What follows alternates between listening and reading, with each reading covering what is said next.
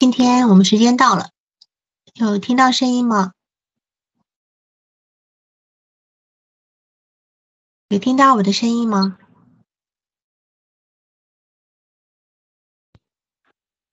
老师，我在这里。哦，好好，听到了。哦，好，行行行，好，你，我在想你，你会介意把你的，可能哎，算了，不要放了，因为你你有一个那个沙盘，对吧？哈，是房树人图。啊啊，对，防素防素人图，我想还是不要放到群里吧。嗯嗯，觉得还是可能有一些隐私的部分。嗯，你你现在。想要从哪个地方先谈谈起？先从房树人的图来谈呢，还是要先从案例来讲？我先从案例来讲吧。好，你先讲案例好了。好，是就案例的大致情况，我要说一遍是吗，老师？对对对对，你一边讲，我一边就提呃提问，补充一些好吗？好的，好的，好。嗯嗯，这个来访者是男性，然后未婚。二十九岁，然后是我在一个学习心理学沙龙的时候认识的。嗯，当时在沙龙上，我跟他对练，然后发现他看我的眼神有一些闪躲闪，然后问他的感觉，他说他会有一些紧张，有一些害羞。当时会觉得很奇怪，哎，这一个成年的男子跟异性对视会这样子。嗯，那后来他有看过我在一个公开课上的督导。也是个案督导在地面的，然后他就有有有问我，他说他也有想来咨询，那我就说你先画一张房树人图给我看一下，嗯，画完房树人图以后，那围绕那幅图我们就聊了将近两个小时，那次不算正式咨询，就是相相当于先了解一下情况，咨询完，但是聊完以后他觉得呃可以，我们就正式建立咨访关系，当时就。设置是一周一次，一次五十分钟。嗯，那来访者他来，你总共做了几次？现在是第八次了。嗯嗯嗯，好。嗯，然后我自己本身的情况，我想介绍一下，我也是一个新手咨询师。啊，总共接个案也也就是结果加起来可能二三十次吧。嗯，那他是我第一个地面的。相对来说比较长程的，呃，因为我之前都是在网络平台上接这样一两次的，或者有时候做一些公益小孩子的，那对成人的这样连续能做到八次的，他还算是地面的第一个，嗯，所以我也比较有一些焦虑，还有一些紧张，嗯，然后这个来访者他来咨询的主要原因是因为，嗯，在一八年之前谈过几次恋爱，都是被分手。嗯，然后一八年以后和最后一个女朋友分手之后，他感觉在如果有相亲对象交往，他感觉交往起来会有困难，不能正视对方，然后会很紧张，说话会语无伦次，然后他感到很困很困扰他，他本他自己是意识上很想去跟异性交往，但是好像又不能去，又没办法做到正常交往，这是他来呃咨询的主要目的。好，那我们先这边先停一下哈，就从你这个初始访谈他的问题来看哈，嗯，他的问题来的原因是因为他总是被分手，对吧？是的，所以他先要来交往，他来的目的是什么？他来的目的是想解决跟异性能够正常交往，不会说那么紧张、害怕，或者说语无伦次。那么我这地方我问你，那么他在他的平常人际交往怎么样？呃，他平常的人际交往，据他自己说，别人给他的评论是直男癌，就是话题终结者。嗯，就好像，嗯，然后跟领导关系他会很害怕，会有权威对跟权威在一起他会很紧张、很困、很心慌。嗯，但是我跟他其实，在之建立咨访关系之前交流过，我是感觉交流起来还是蛮顺畅的。他可以表达出自己的想法，就是眼神看上去会有的时候会有一些躲闪，不能很比较长时间的跟我正视，他会有一些躲闪。嗯嗯，然后看观察他跟别的心理咨询师聊天，其实也是挺正常的，没有说呃不能交往。不是，是不能够，也有没有眼神闪躲的情况？跟别的咨询师还是只有跟我没有我没有观察到他有没有眼神躲闪，我看他还还蛮好，还正常。因为他那有一次我们上课，他坐在我旁边，我看他那跟别的女性聊，其实也是很很随意的、很自然的聊的。嗯嗯嗯，啊，没有说很很，而且他我看到他，他还是主动的去跟别人聊。对，因为我们要从你这个地方呢去去鉴别他到底是什么样的问题，因为我们一一听他的问题，我们会觉得说，哎，这个人有社交恐惧，对吧？哈，嗯，但事实上他又不是纯然的社交恐惧，他能够跟别人建立刚开始的关系，嗯，对，他有能力建立关系，嗯，所以这一点就是不同，跟社交恐惧是不同的。譬如说。因为我们嗯要去判断他他的跟人际之间的恐惧点在哪里，譬如说有的人会呃觉得哦我只想一个人待在家里最舒服啊，这他有的对吧？他有这一点是吗？嗯，是的。好，然后有的人有的人会告诉我说我不怕陌生人，我怕熟人，就是他他最害怕在他最害怕在。陌生的地方看到熟人，这是有的人的恐惧。嗯，那么还有一种，还有一种就是这种这种类似社交恐惧，就是这种，就是说话的时候躲着别人的眼睛，这是一个。还有一种就是明明跟你有很多话要说，可是到了嘴边就会变成哦啊好啊对的。那这个这个也不是来访者的状态，他是能说的。他能说，我感我刚开始也怀疑他是社交恐惧症，但我发现不是，他是可以跟我说，而且而且随着咨询关系越来越后后面，他其实可以长时间的正视。对，但是他嗯嗯，他至少是一个焦虑状态。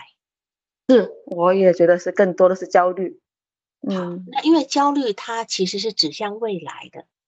嗯，焦虑是指向未来，抑郁是指向过去。就是说，他会去幻想，我跟这个女的交往下去会有什么问题发生，我我以后会面对怎样的分手状态，我会怎么被他拒绝，对吧？哈，他都是在对于未来的这些事情有一个负面的一个猜测，所以他产生了很多很多焦虑，然后这样的一个根据吸引力法则呢，他就自己把自己导向那一个结果去了。所以我们要去先要去鉴别他的社交恐惧，要分类的。他是针对权威、针对同辈、针对陌生人、针对熟人，还是针对喜欢的人？我觉得他是针对呃喜欢的，要进入亲密关系的人会比较明显。对，这点是很明显的。但是问题，我也还有一个，我还我也还有一个疑问点，就是说。他每次跟一个人开始交往的时候，他害怕被分手。嗯，那么你问过他没有？他每次开跟一个人交往的时候，是他看是怎么开始一个关系的？啊，大部分是相亲认识的。那么这相亲认识的是他喜欢对方吗？还是说只要对方不拒绝他，他都会开始交往？没有，他有说过曾经有一个女孩子喜欢他，他拒绝了。为什么？他不喜欢对方。是的，嗯，我也是这样想。哦他有一个，没有说每一次都是被分手，有一次是他主动提出分手的。对，就说一旦他觉得这个人还可以开始交往了以后呢，他就掉入一种怕被分手的状态。嗯，就说他一旦跟一个人建立一个关系以后呢。他就落入一个被选择的部分，他就再也没有自我的权利了。是的，他在分，他后来谈，在第三次咨询的时候，他谈了一个女朋友。他说之前两个人交往都感觉很轻松、很随意，然后他也表现得很自然。但是当关系觉得要定下来的时候，要往深处发展的时候，他就开始各种担忧、恐惧，就是各种想法都出来了。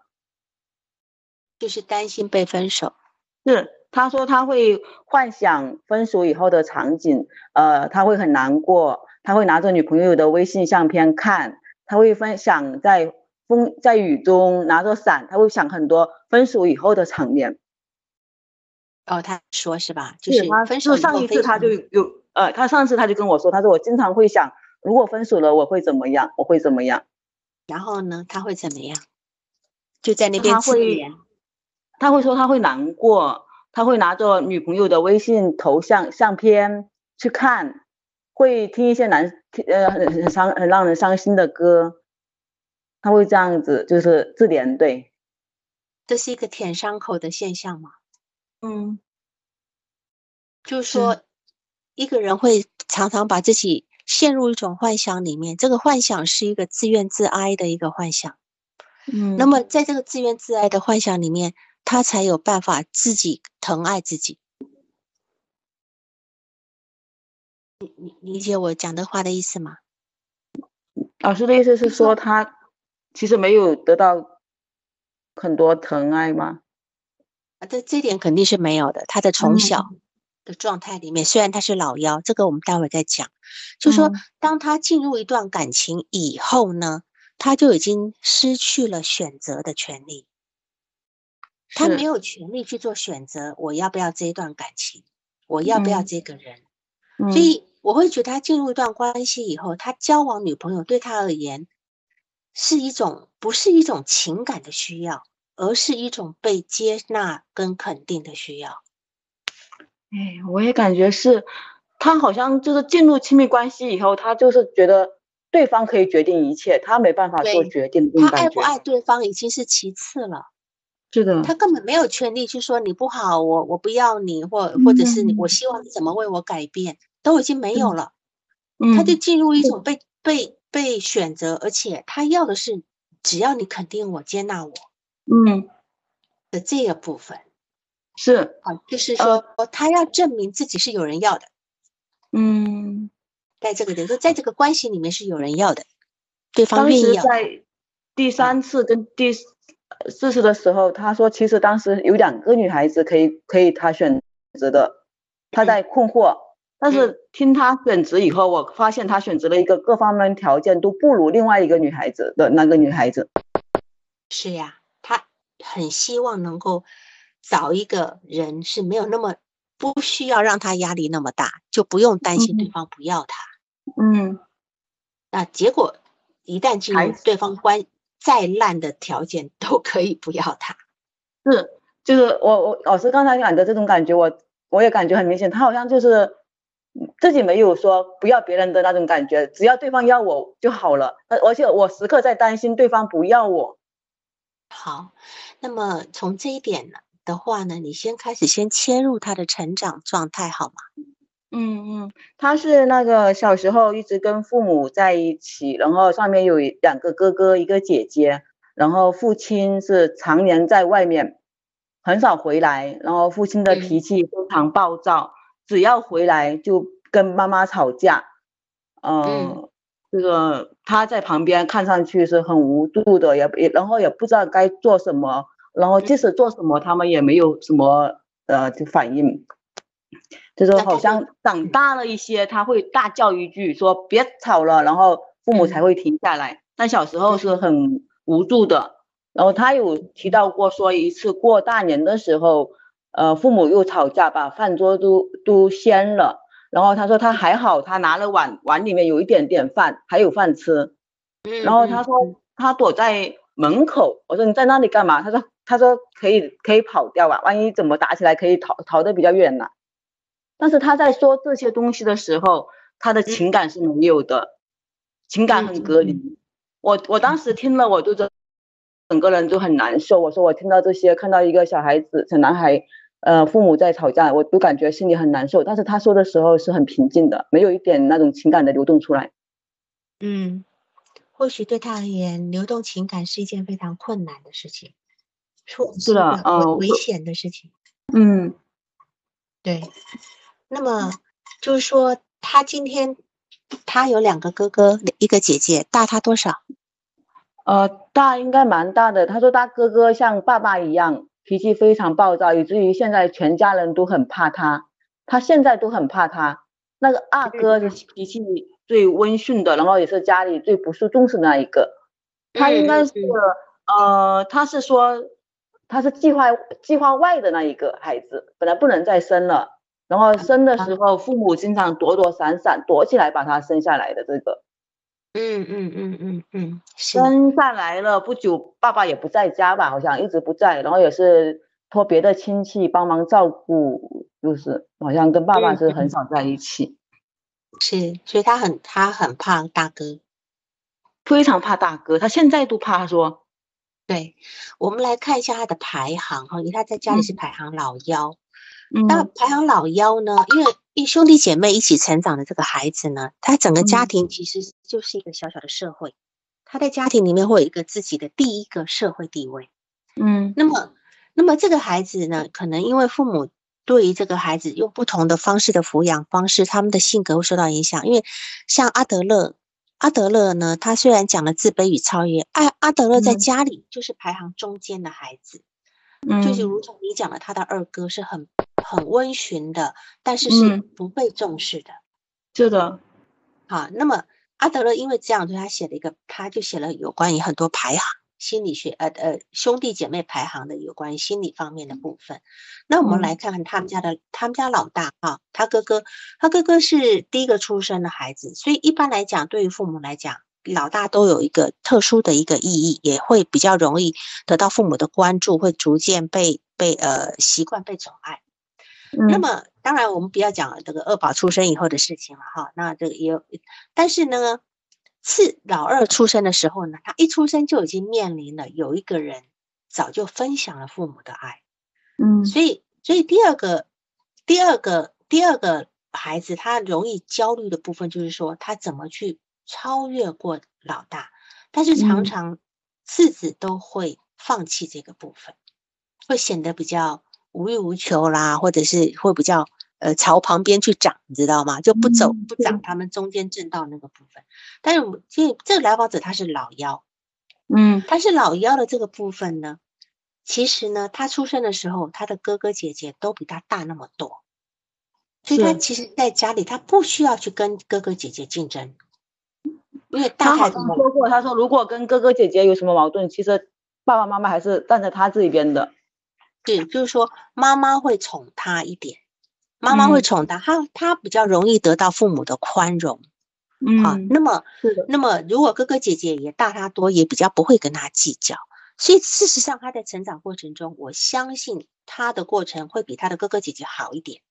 嗯，虽然他的爸爸呃像脾气也很暴躁，跟妈妈吵架，对吧？哈。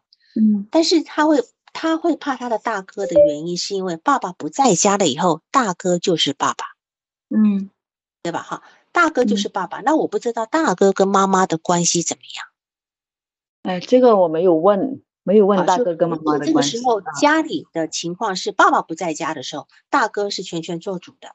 哦，他说过一句话，就是说全家人都怕大哥。对，那这那就等于在这个家庭里面，这个爸大哥在某一定程度上是取代父亲的位置的，在父亲不在的时候，哈，所以他他怕大哥是有一定的原因。但如果说，假如他的哥哥姐姐都优秀，我不知道他哥哥姐姐怎么样，表现如何？现在好像也不怎么样，一般，好，就一般。那如果说。他的哥哥姐是一般的话呢，那么他就不需要付出很多的努力去超越他的他的哥哥姐姐，嗯，啊，他就不需要，他这这方面压力就比较少。哦，好像是不行，都都没有他好，因为他学习成绩反而比他们，他说他是他说他是他他们学家学习成绩最好的那一个。那那那就说就是说，他就因为他首先。哥哥姐姐大他那么多，他也没有必要有那个要超越他们的压力。再加上他很小的时候就发觉哥哥姐姐其实是没什么大作为的。嗯，就因为他可能假设差了十岁，假如说差了十岁的时候，可能他还在读幼呃读小学的时候，哥哥姐姐就已经成年了，对吧？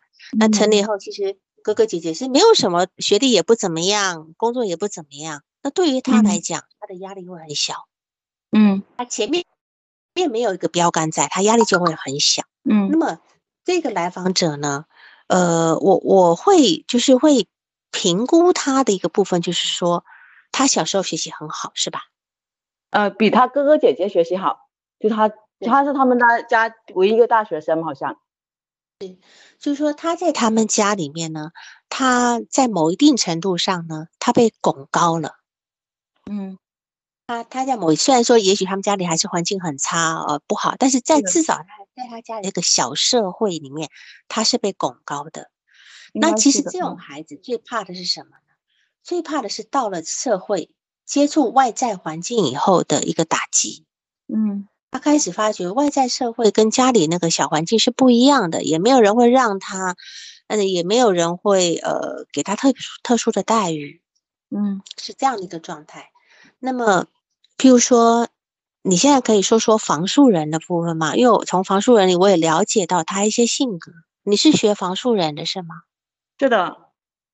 好，那你你先你先用你的视角来解释一下房树人好吗？我看一下那个房树人，因为是第一次画的，我都有一些不太清楚。然后从房树人中可以看出，呃，从人中可以看出他的自我价值感还是比较低吧。呃，我们先说他画的那个房子，你从你有一这个解释是你写的是吗？啊，不，这个解释是他自己的。好，那你念一下他画房子的过程。他说这是房子，然后屋顶先先画，然后是房，接着是门，右窗户，左窗户。本来想画四合院的，试了几次以后还是放弃了。好，那么他在画树呢？他画树的时候，他就说这是树，树干先画从上往下，然后呢是画树冠。树冠本来想画榕树的，可是试了几好几次，画不出效果，也就放弃了。嗯哼，然后你再看看说他画的那个呃房子旁边的那个那一滩水也好，河也好什么的。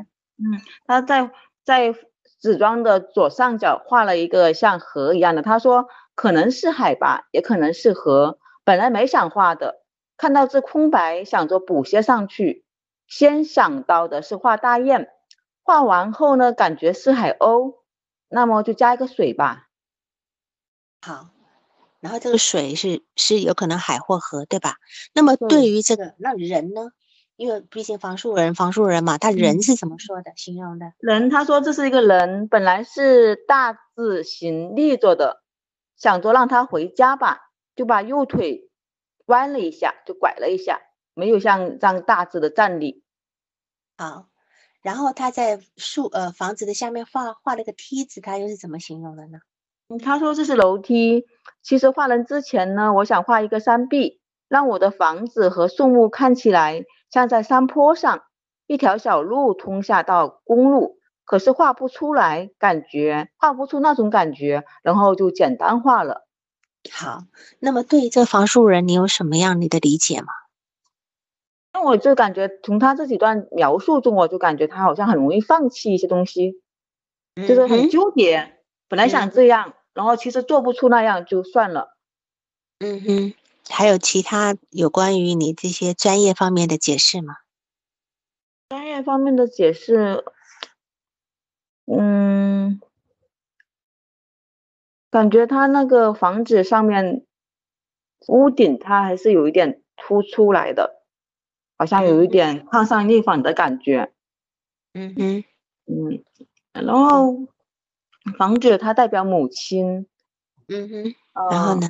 然后他说他本来是想回家的，然后弯着一个腿，就感觉他其实对妈妈这一块还是有依恋的，有一些依恋，对吧？哈，嗯，他想回家嘛，嗯嗯，还有吗？嗯，然后然后这个树。树树干它下面加固了一条线，树底下，嗯嗯，我会感觉它好像，如果加固特意去加固的话，会不会说安全感不够呢？嗯哼，是，对，就说你这边的理解呢，呃，这个部分哈，然后我对他这幅画的理解哈，我会觉得说这个人是眼高手低的，就像你讲的，好，但是想要什么画不出来。画房子由上往下画，由上面往画树由上往下画，嗯，然后，然后他把他的房子跟树想要放在半山坡上，哦，放放在山坡上。那这种放在山坡，其实都是一个很不稳固的状态，就是有一点空中架楼阁的感觉。嗯，就是这个人他的一个字体状态其实不是很稳固的，他由上往下，由上往下，并不是，并并没有，因为就可以看得出来，他其实上是很多东西是，他是往高处看，他往高处看，他其实内在的部分没有很扎实。嗯，比如说他，呃。画河还是画画画海，然后画海燕还是画海鸥，然后想画房子还是画四合院，嗯，那么今天画人也一样，他现在画人本来想顶天立地的站着，对吧？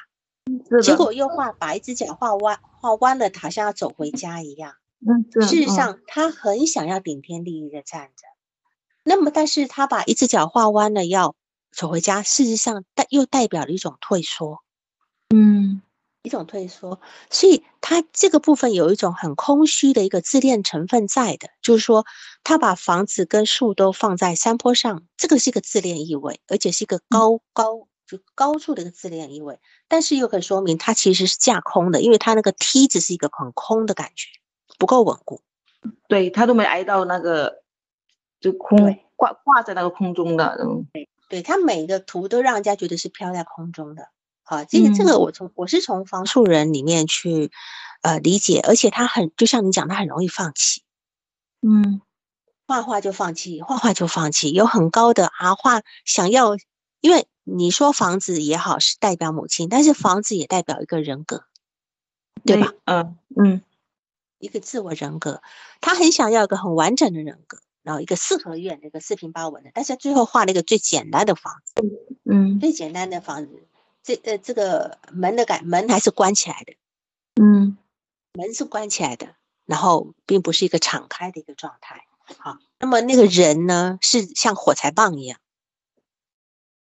对吧？所以像火柴棒一样，就是其实他并没有很很呃，有人画人至少还要说画个躯躯体哈，他没有，他就是几根。几根线像个火柴棒画出来，我们就不管你是不是一个呃绘画高手什么什么的，但至少你这个形要出来。所以它这些东西很多都只有一个框架在，嗯，对于从方素人来理解是一个只有一个只有一个框架。我不知道你还有没有其他的呃解释跟补充的地方呢？就他其实幅面还是有那么大的，看他外在看上去应该是也是也是蛮外向的，不会说很内向。嗯嗯嗯，对。然后他有一个，呃，有一个解释，他其实有一个，呃，最后下面，最后下面网络工程师，嗯，他其实当时是写的 IT，IT 的，嗯，他后来改成了网络工程师。我问他为什么改，他。他觉得可能有的人可能不知道网络 IT 是什么东西吧，他这样说。我说你是不是经常会觉得别人不能理解你？嗯，就是不能知道你在说什么这种。他他说本来写 IT 就很简单，他把他 IT 改成网络工程师，好像想让别人明白，看得更清楚。那我会感觉他好像经常说某些话，别人不理解他在说什么。嗯，是。他这个别人是指的是你呀，嗯，他指的是你，他觉得他也担心你不够了解他，是，他是拿给我看的，嗯，好，就是说，嗯嗯，就是说他他今天对于他的女朋友，他担心被分手，他担他会觉得说他会想象分手后面的画面，会觉得很累，对吧？嗯嗯，他对于分手有什么感觉呢？嗯，他会觉得，虽然他有说过，虽然如果分手以后会难过一段时间，但感觉好像也轻松了。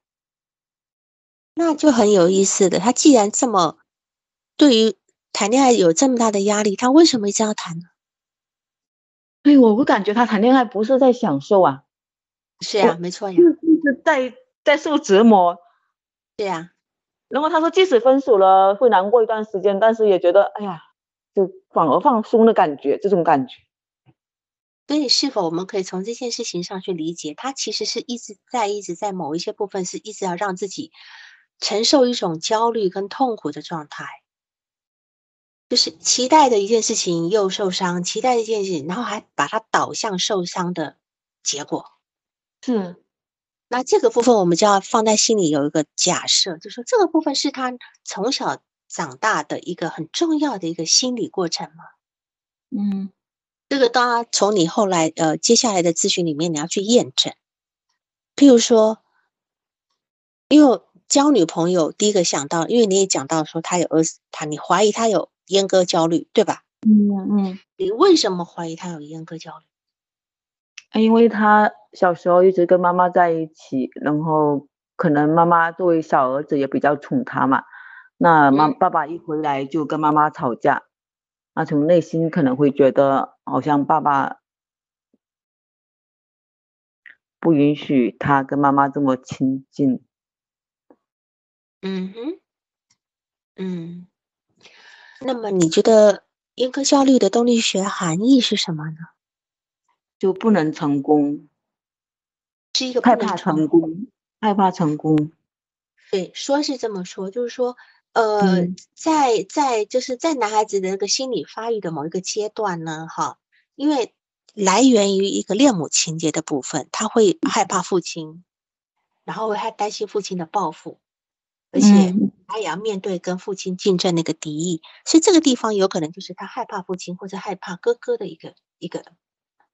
由来，对吧？嗯，好，就是他大哥也某一个部分呢，也算是一个父亲的一个意思，这样子。嗯，那么，但是呢，就是说，嗯，怎么讲呢？因为我现在还没有办法完全的去，呃，从你的案例里面去理解到他是否真的是一个阉割焦虑的部分，因为我不知道他妈妈跟他的关系怎么样，他对他妈妈的依恋程度怎么样。这个地方我我不清楚，因为他或许两边都没有得到，也不一定。他好像在咨询中谈妈妈谈的不多，然后会说妈妈，嗯，也很少表扬他，或者说肯定他，只有偶尔在一两次考的成绩好的时候说一两句，那大部分时间其实还是说他不好的。然后有提过说在青春期的时候。呃，不让他跑出去，把他关在里面，然后他自己跳墙出去了。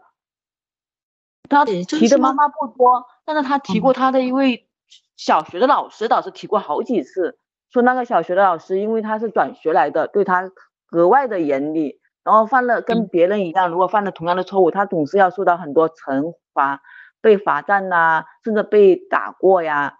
然后他对这个老师感觉特别印象深，他说，嗯。就觉得很委屈，为什么我学习好，表现这么好，你总是不不被你看到，被你打骂？嗯，但你有没有想过，他对这个老师的一个呃记忆跟这种感受，有可能是一种一种叫转移，这种叫置换，嗯，就是他也也有可能是对着母亲或父亲的这样的一个部分转到对老师身上去，嗯，因。为对于母亲，他没有办法去发，就是呃呃，就是表现表。发现自己的怒意跟不满的部分，嗯，因为他可能也在班，在他们家，他算是比较会读书的，可是妈妈似乎也不是那么的肯定他，而且妈妈也？常常在说他，呃，批评他什么的，所以你在讲阉割教育这部分，我是持保留，因为他可能两边都没有得到，是，既没有得到妈妈，也没有得到爸爸，嗯，然后甚至在认同上面不知道有没有问题。所以，如果把这件事情牵扯到一个他后来交女朋友的部分上，嗯，就有可能会发生。他只要有女朋友接纳他就好，肯定他就好。就是说，他这一生中就缺乏了这么一个最原始、原初的肯定跟包容，有没有可能？嗯，啊，这是我们要去考虑的一个点，所以他才会再跟。但是事实上呢？他又内在又有一个很部分的那个，相对于自恋的那个，就是那种反面的那个部分，就是我今天是不值得人家爱我的，我今天没有什么呃好的地方，所以他又要又要去证明，然后又要去证明那份挫败。嗯，你理解我意思吗？就是我一我我一直要去证明有人爱我。可是我心里的潜意识是觉得我今天是不会有人爱我的，然后就最终就会导向一个没人爱我的一个状态。那么，当事情一发生，没有人爱我以后，我只能够自己爱自己，他就很自怜。然后这个部分也可能会呈现在他跟他的领导上面，嗯，他跟他领导的互动，你能够说一下吗？嗯，他是说，如果他的直接上级领导如果比较态度比较平和，就是没那么凶的话，他还好。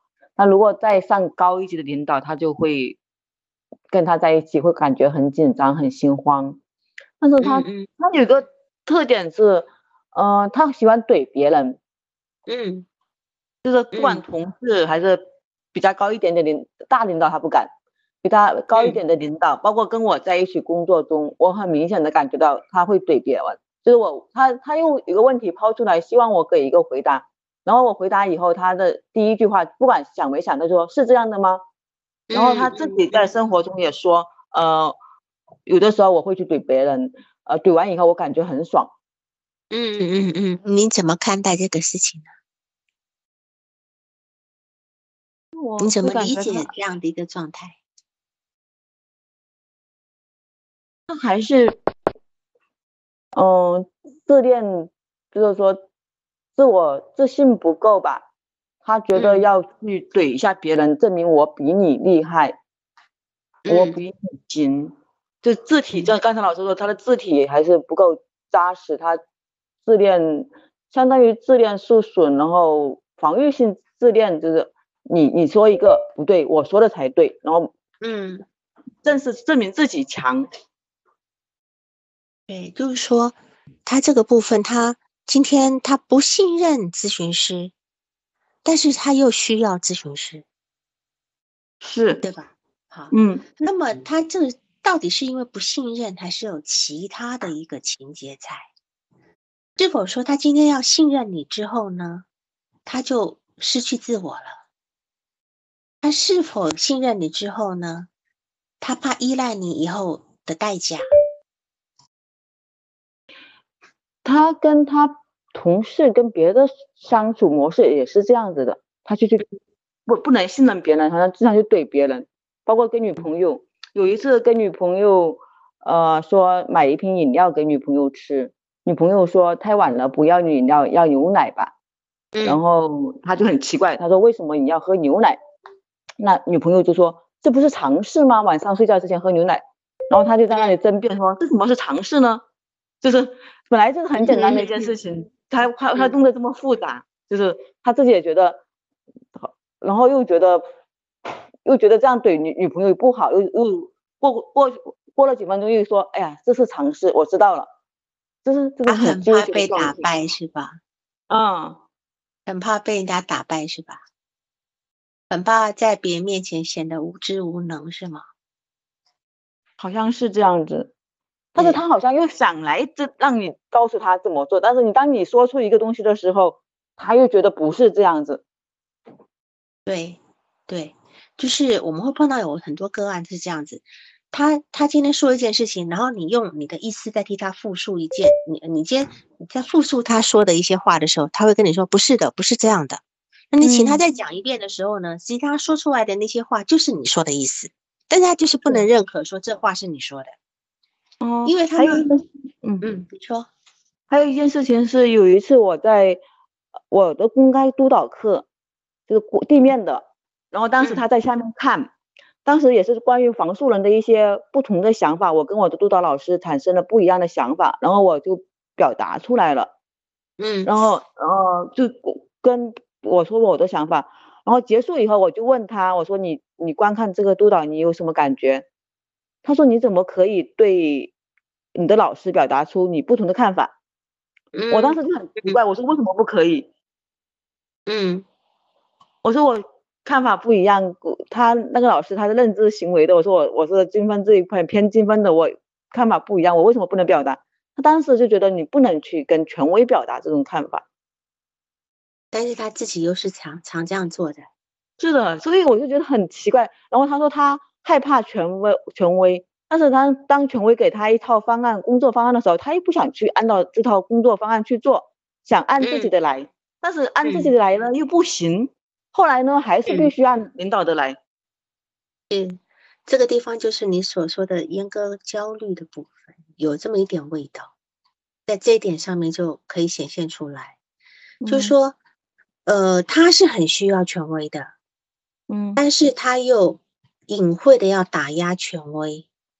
这个部分就是他的现在的内在的客体关系，就像他今天，假如今天一旦他跟他的女朋友开始交往的时候，女朋友就变成权威了，嗯，那么他又很隐晦的要去去打压跟他女朋友，不愿意全部认同，可是后来又很担心对方抛弃他，嗯，因为他他内在的那个攻击性是一直被自己压抑住的。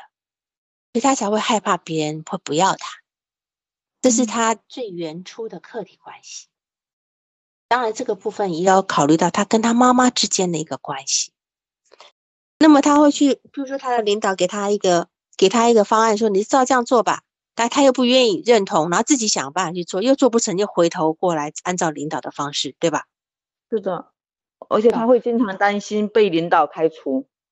就好像被担心女朋友一样，提分手一样啊，一样一样，就是跟领导的部分也跟他跟女朋友部分的关系是一样的，所以我们就要把他领导他跟女朋友的关系上升到他跟权威的关系上，嗯，就不再只是一个平辈的这个，就是说他希望能够被肯定、被接纳，他也希望领导能够肯定他、接纳他，但是他又希望是我用我自己的方式来让你肯定的，但是他又没有那个能力，嗯。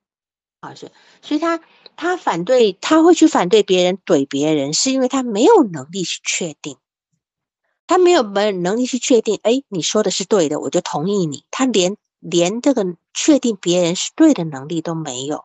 但是他如果不去反对的话呢，就好像自己过于顺从，这份顺从就让他觉得自己很很很孬，就没有失去自己了，很无能，而且害怕这种被吞没的一个感觉。就好像他小时候，他父母对他的责骂，他父母对他的责骂，对他所有的否定，那么就好像他现在他长大以后，他爸爸总在教他你怎么交女朋友，就他也很反感，他特别反感。他说爸爸老是叫他你要跟女孩子多打电话呀，多微信联系啊，多邀他们出去玩呐，他特别反感。他说我交女朋友，他嗯，他爸爸讲的话没有一句错的，对吧？是的。他他其实当时我我跟我的那个督导老师表达不一样的意见时候，他其实并不知道谁对谁错的，对他也是觉得你不能去反抗权威，但他自己又就我觉得就挺矛盾的这种感觉。这地方其实不太矛盾，他今天只是为了要怼你，嗯，你懂我意思吗？他只是要怼你，他你今天做什么事情他都不是他的重点，他只是要怼你，就说你不可以这样，嗯，他并不觉得你这样或不这样是对或错。对，其实是这样的，因为他他今天只要反对一个人，说一个人这样做不对的时候，他就是有力量的。嗯，那么你今天提到，就是说你你对他的感觉是没有办法共情，是吗？对，嗯，因为我在接另外一个女孩子的网络的也是个案，接了嗯十多次了，然后我我我有听两个来。来访者带给我的感觉就是听他们听我录音，通过自己的录音，我会感觉我比较难共情这个男孩子。嗯嗯，因为这是一种投射性认同。嗯，因为他也有可能觉得他没有办法靠近你，或者觉得你其实没有那么理解他。呃，那这份投射，嗯，你说，呃，他知道我是新手咨询师，我有跟他讲过，然后，嗯。我我跟他说过，我这个案学的不久，然后你可能接的个案也不多，嗯，然后他第二次第一次吧，第二次他就跟我说，他说老师，我们要不要加快进度？嗯，就临临出门的时候的说要加快进度，那我那我说这个问题可能我们下次来讨论一下。对，那你应该问他，你所谓的加快进度指的是什么意思？嗯，他能够说出一二三四吗？还是他一样是在怼你的另外一种形式，就我会感觉他他经常会把我呃放在一个权威的位置上，抛出一些问题给我要答案，但是我就好像不得不给他一些东西，但是给他一些东西，他也不觉得嗯说的有理，就是也会怼你回回来。就是第八次以后，第八次以后，他状态其实挺糟糕的，呃，经常熬夜不休息，然后上班也不在状态，跟女朋友交往甚至也感觉很累。那我就当时就建议他每每嗯经常做一些有氧运动。嗯，他说他嗯听到我这个建议，感觉是被安排。我心里当时挺诧异的，我说我只是建议，我并没有安排你。他说：“你这样安排，我感觉很不舒服。”嗯嗯嗯，所以他其实自己根本没有选择的能力。就你的你的话，就像强压的强强灌的一个食物。他今天不想吃这个东西，但是他今天被他感觉到被被被压着灌喂食的感觉，是是这种感觉，是这这也是他小时候的感觉。嗯，就是小时候他的父母也好，并没有去顾虑到他需要什么，而是硬强加了一点东西给他，所以他只学会了怎么去否定别人的这个动作，他只有这样，他才能够自我保护。所以我觉得，在这个地方，当他这么说的时候，在这个地方，你要给他这么一个动力学的解释。嗯，那当然，我刚刚那样讲已经到了起起源性的解释，就是你讲到父母早年的这个部分。那这个部分我们不要随便去说，我们只能够说，似乎你好像觉得某一些要求对你而言就是一种呃呃一种很强硬式的一个呃就是命令式的输入，让你你是没有能力反抗的，但是就充满怒意是吗？这是一个动力学解释。那我刚刚讲的那个父母的。的那个行为，呃，那父母那个解释是一个起源性解释，但是这个起源性解释不要随便做，嗯，等到你的条件很多事例都能够支撑你的起源性解释的时候，你再把起源性解释拿出来说，嗯，嘛，嗯，那这个部分就是说，它很确实是一个很明显的一个部分。那么他现在。你刚刚说，因为他晚上都经常很晚睡，然后控制不住的玩手机，那他有去解释这个部分吗？嗯，就是从第二次开始，他就说，呃，他知道建立亲密关系需要长比较长的时间的咨询。那现他目前最困扰他的是他晚睡，嗯，没办法，自己没办法控制，每一每一周都有两到三次这样玩手机玩到。或者看小说看到三四点才睡，然后第二天状态就上班状态很糟糕，有时候趴在桌子上，领导过来也会说他，他明明知道这样不好，但是他就是控制不住。然后给他的控制不住的原因吗？嗯，你这个地方要共情他的这份控制不住，因为他难得去 去。讲到一个这个自己好像那个部分对吧？哈，失控的部分，你如果能够共情他这个部分的话，其实你们工作会有很大的进展。当然，你共情的这个部分，你还是用解释的方式去共情。嗯，比如说，如果我们从他这种无法控制要去刷手机的状部分，我们怎么理解他的状态呢？明明知道不好，还是要去刷。明明知道早上起来精神会很糟，他还是控制不住。嗯，他会说他嗯做什么都不想做，只有在玩这个时候他会感觉比较轻松一些，比较专注一些。对，那么我们就可以跟他讲，就说似乎你今天做任何事情都是被安排的，是吗？你今天在公司上班，你干嘛？其实都不是你真心想做的。你唯一能够去掌控的时间，就是你需要睡觉这个时间。你可以选择我现在睡或不睡，嗯，这就是一个自自主权的一个部分了。所以他在刷手机的时候，带给他的是一种自己能够掌控。我现在就是不睡觉，我就是要刷手机。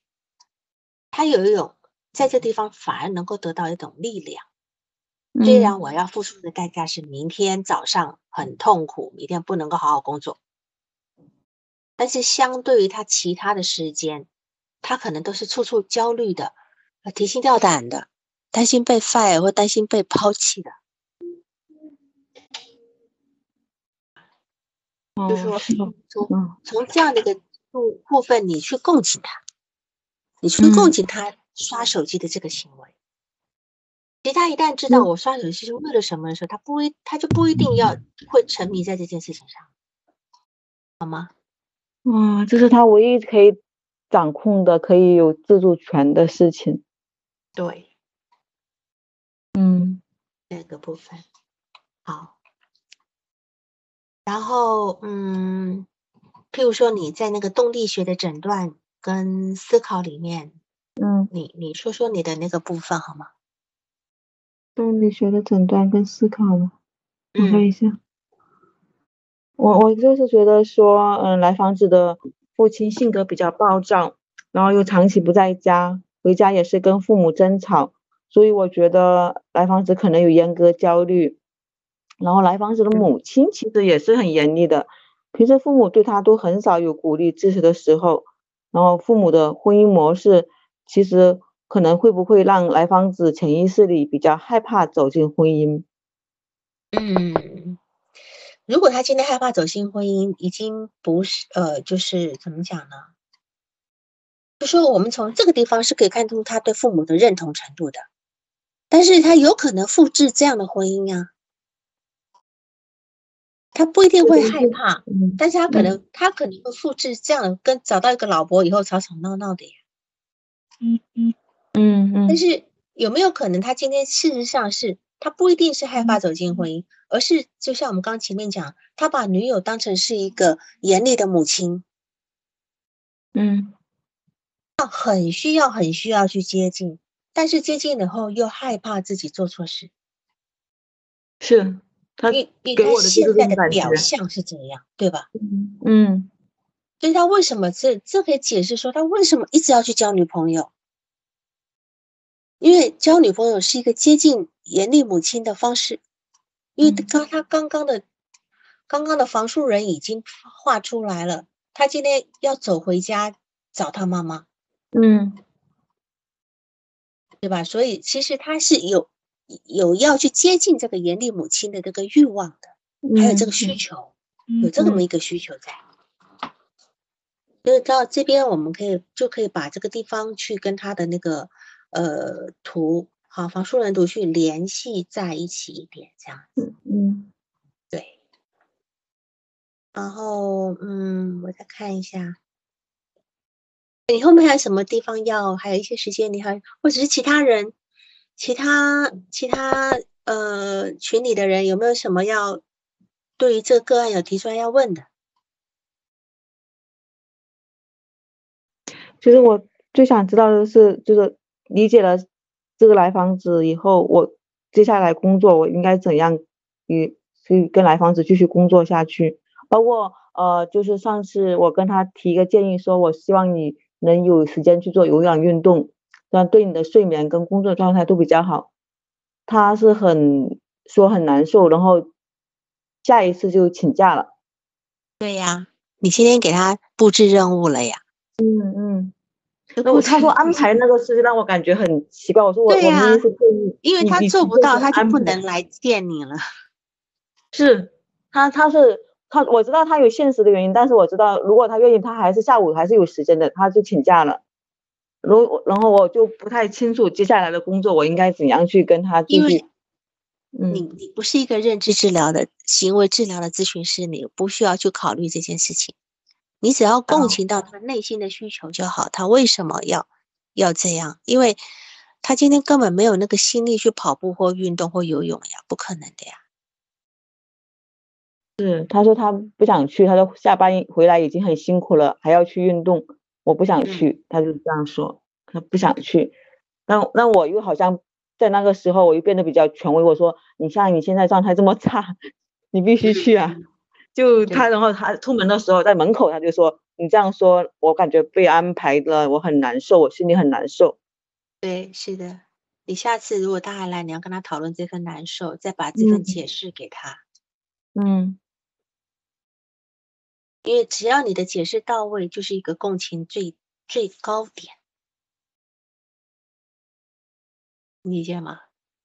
而且，因为他如果他是有个自恋性倾向，他不一定是自恋性人格，他有个自恋性倾向。那么他嗯这个自恋倾向，他必须透过外部的肯定来体验他内在的感觉。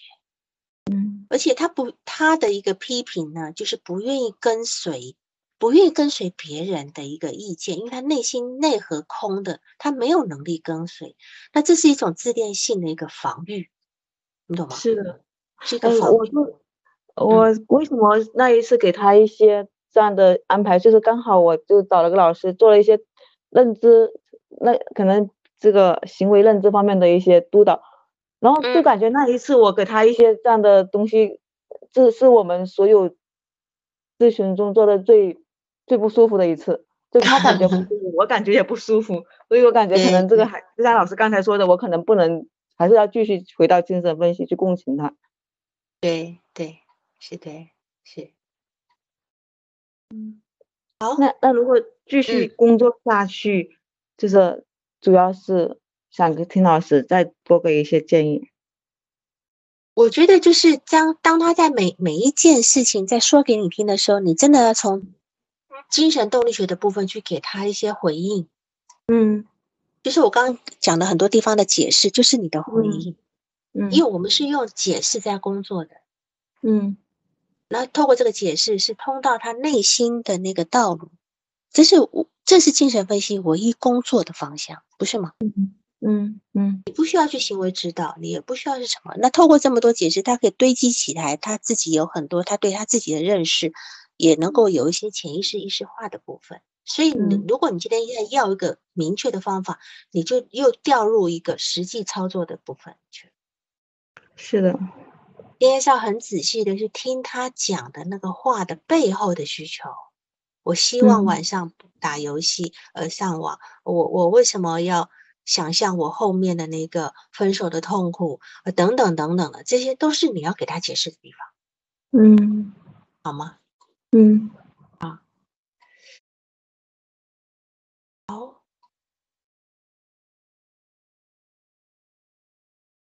然后，当然，他的那个焦虑的部分呢，因为我们刚刚提到，焦虑其实这个对对于未来的一个状态。那么，呃，所以包括他买礼物的那个部分，他说他你你提一下，他有一次跟他女朋友去买礼物那个事件，你也要给他一个个解释。是他那个前女友，就是不是他现在的女友，前女友，他陪他的前女友去，当时说过生日，想给前女女友买一个礼物，他已经在某一个商场里某个店面已经看中了，然后嗯。当他带着前女友去那家店的时候，发现店面关了，他当时嗯。就非常的慌张跟无措，然后也没有想说，哎，是不是可以换个礼物啊？或者说问一下女嗯朋友喜欢什么再去买呀、这本来就很正常的事情，但是他慌了，他不，嗯。他走了，带着女朋友走了一圈，没有买到礼物，然后就不停的在那里抱怨说这个店面为什么关了。后来在公园里走了一圈，两个人也是默默无语，但是嗯来访者一直在抱怨，女朋友就当时就生气了，她说我都不生气，你还在这里抱怨。然后嗯后来就说前女友说本来说晚上去过生日吃他生日蛋糕什么的，前女友说不用了，我跟别人过，我跟我好朋友过。嗯过了不久就前女友又提出分手了。然后这件事情，他就觉得对他来说是引起他们分手的原因。对，所以关于这件事情，你也要去替他去理解他的想法，他内后面的需求是什么？为什么他今天已经看好了一个礼物，只是因为那个礼物店没开，他就会这样子的反应呢？嗯，当时我是给他一个解释，我说你好像很害怕一些失控的场合，你面对一些你不能呃控制中的东呃场合，你好像就没办法有有一些手足无措。他当时说，他当时的反应是失控，他觉得好像嗯是的，他的反应是，他说我很很害怕失控，我好像总是要去控制一些东西。对的，这是他很焦虑的一个原因嘛，就是他但是呢，他今天可能这个焦虑所带来的是呢，他会怪罪自己，他会认为自己想的不够周全，是，然后他会在下次更仔细，嗯，那这就会导致他焦虑状况的恶化，你懂吗？嗯嗯因为他他他这次有这么一个失误，他他没有去注意到，哎，也许这家店会不开，他下次会注意到这一点以后，他要关注的事情更多了，他要掌嗯控的事情更多了，嗯，然后他就会更焦虑。是。所以他有说到跟现在的女朋友出去玩干嘛，他就会想很多，要说什么呀，要怎么样啊，要干嘛呀，我就就想着就是会想很多很多。对但是这个部分就会让他更多的机会出错，因为他只要有个地方掉链子了，没有办法接下去的，他整个后半段全完掉了。嗯嗯，对，那这这个部分都是嗯对，你要呈现给他知道的。当他掌控的越多，他可能失控的点越多。嗯嗯好，那时间也到了，你还有什么其他的事情吗？嗯，就好像没有了，就对这个个案的理解的更深很多了，就还是嗯以精神分析去跟他工作，不能对，不能放出一个认知行为，那也别跟他投射性认同了，他要的这个方法，你你别陷入他那个认同里面，你要稳嗯住，嗯嗯嗯，按照自己的节奏来。好。好好，谢谢老师。好，那我这边顺便说一下，就是我年后元宵节过后就是有一个动力学的体验的团体啊，如嗯果想要参加的人呢，可以跟我这边就是微呃就是 QQ 这边报名一下就好。我们应该是采用的是那个叫做瞩目的那个那个软件，就是在每周四每周四晚上的八点半到十点这样子，有需要你就可能群里的文件看一下。然后下次的话，应该是在年后二月的四号晚。